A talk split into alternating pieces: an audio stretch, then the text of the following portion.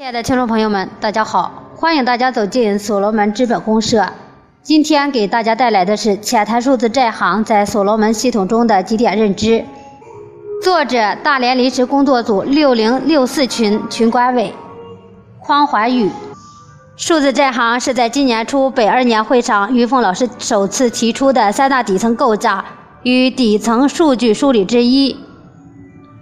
也是在三二八杭州峰会上，邵丹老师首肯而成立，至今八个多月了。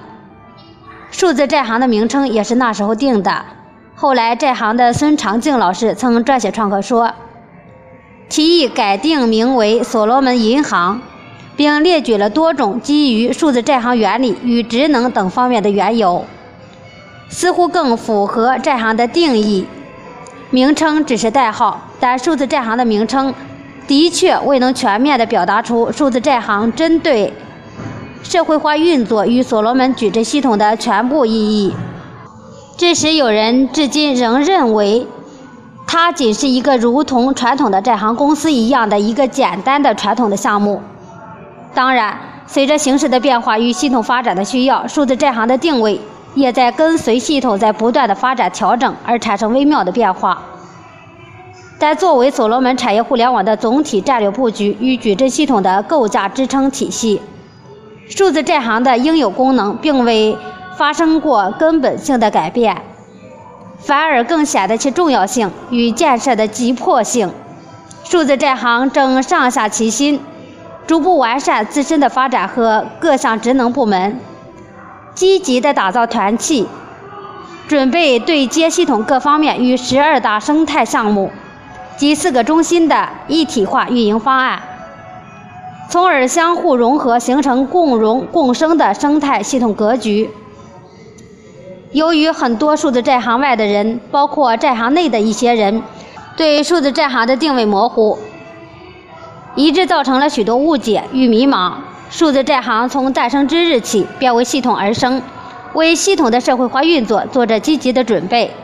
以作为所罗门产业互联网钢铁支撑的布局精神，不断地激励着自己。下面我对数字债行八个多月的学习中，家人老师们对数字债行的定位达成的共识进行一次简单的梳理，以消除误解与迷茫。包括数字债行的三大底构与矩阵系统的关系。数字债行属于所罗门三大底层构架之一。矩阵系统的六个子系统将成为互联网上的一个线上闭环的社交体系，加上外部世界与人心两个系统，形成虚拟资本的价值创造体系。它是为实体产业服务的一个运行网络系统，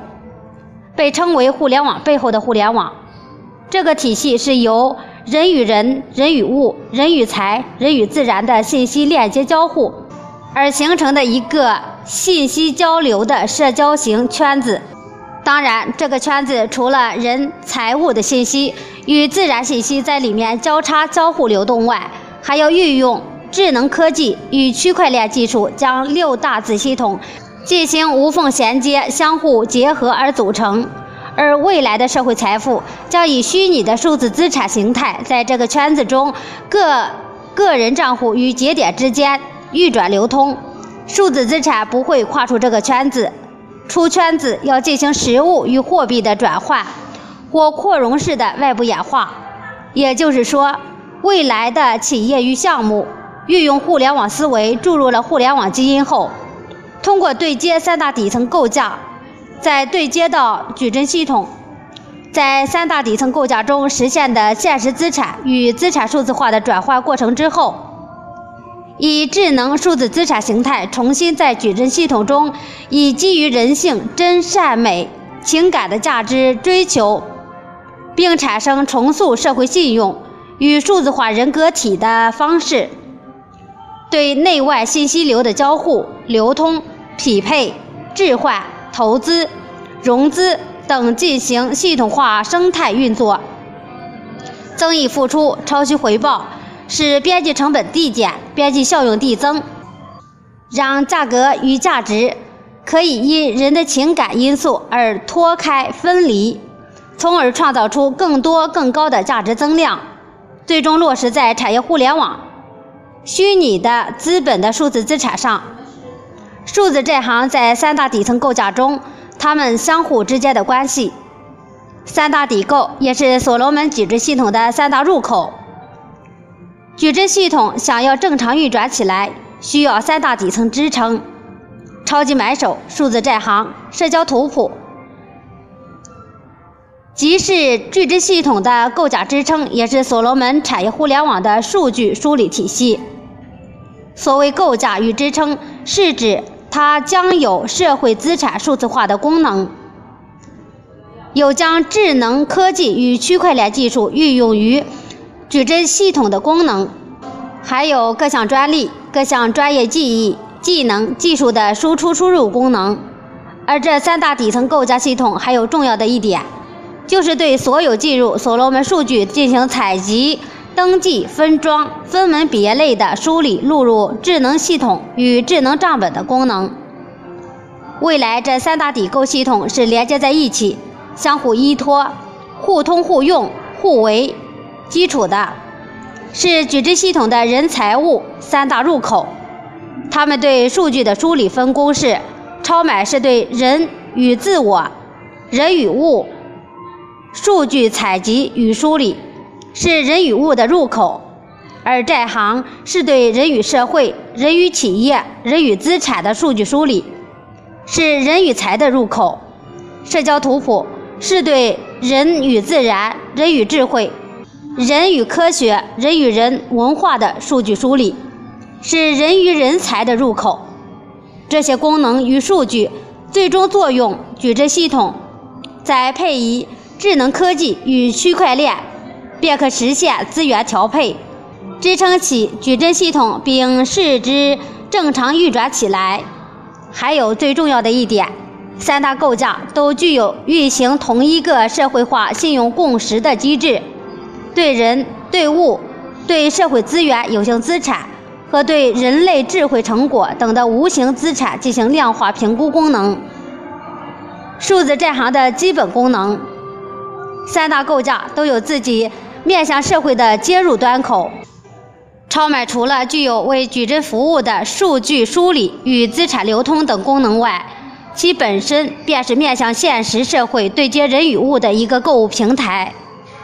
数字学院成立后，也是将面向现实社会对接社会科学、自然科学、人文科学、专利技能技术，甚至研究开发各项应用等的一个网络大学平台。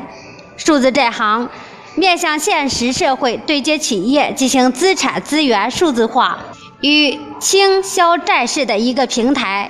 所不同的是，超买与学院平台均构建于网上，而债行依其特殊性，可能需要设立工作站。那数字债行具备哪些职责呢？一、对社会债市接管与存入并实行清销债的工作任务；二、资产数字化的转换职能数字资产的工作；三。对矩阵系统内的企业项目，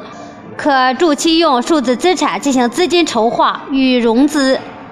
反向融资的帮扶。四、对接地方工作组或工作站和十二生态量化评估的功能。如何认识数字债行的定位和作用？五大定位：一是所罗门矩阵系统三大底层构架之一；二。是产生裂变和聚变效应的张力无限的所罗门系统之一。三是互联互通、共生共治、互相协同。四债权债务的交易中心。五是整个所罗门矩阵系统的钱袋子的入口。十五大作用：一为企业和个人可以用数字资产融资的方式。二可以解决因经济个人产生债务、呆账、滞账不流通的问题，解决好。三、可以重塑经济发展下的债市生活，起到清债消债的作用。四、化解金融杠杆下的负债成本。五、缓解因通货膨胀导致的货币紧缺。六、可以控制大量的人力外流。七。可以提高人民币跨国清算的国际地位。八，可以减少以金融危机导致的社会危害；九，可以抵御各国金融骗局、代理货币带来的风险；十，可以调剂库存的物质、不良资产、呆滞坏账，以数字不断的激活流通；十一，可以完善逆向融资，打造财富的高地；十二，盘活公共存量和社会隐形资产的交易。十三，推动实现全民持股、实现本息分红、共同致富的目标。十四，是建造实现价值流通、升降价值机制的价值生态系统。十五，可以打造全息信息信用体系，推动社会发展，激活隐形资源，是全新的体系的打造。数字债行与十二生态的关系。数字债行与共生金融的关系，这也是数字债行这段时间争议的主要话题。数字债行与服务生态项目共生金融的关系，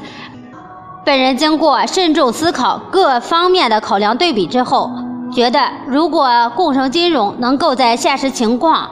与现有国家政策下，得以运行，数字债行与共生金融是你中有我，我中有你的共生共洽的关系，相互支撑的关系，